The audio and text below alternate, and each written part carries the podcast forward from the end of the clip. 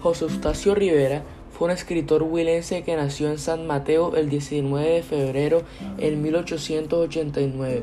Nació en una familia modesta dedicada al campo. Sus tíos fueron generales de la República y ocuparon destacados cargos públicos en el gobierno, en el Congreso y la educación. Fue educado por religiosos.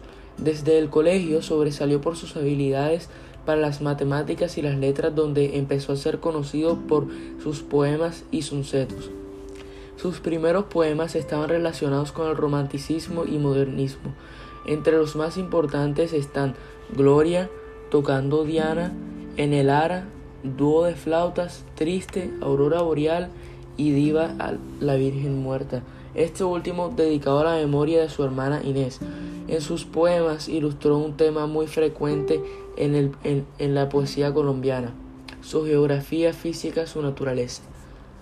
Sus primeros poemas estuvieron vinculados a la celebración del primer centenario de la independencia, los países bolivarianos, pero su obra más importante fue publicada en abril de 1924, La Vorágine, donde habla sobre lo trágico de la vida.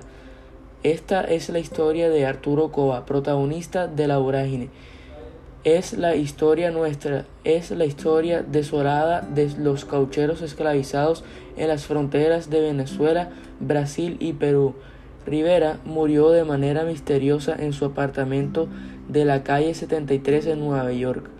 Después su cuerpo fue traído a Colombia donde recibió muchos homenajes y recorrió diferentes puertos por en un barco de vapor sobre el río Magdalena.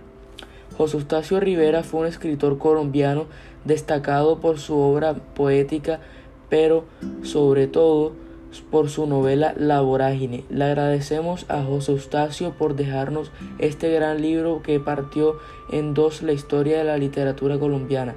Solo queda agradecer por este gran legado.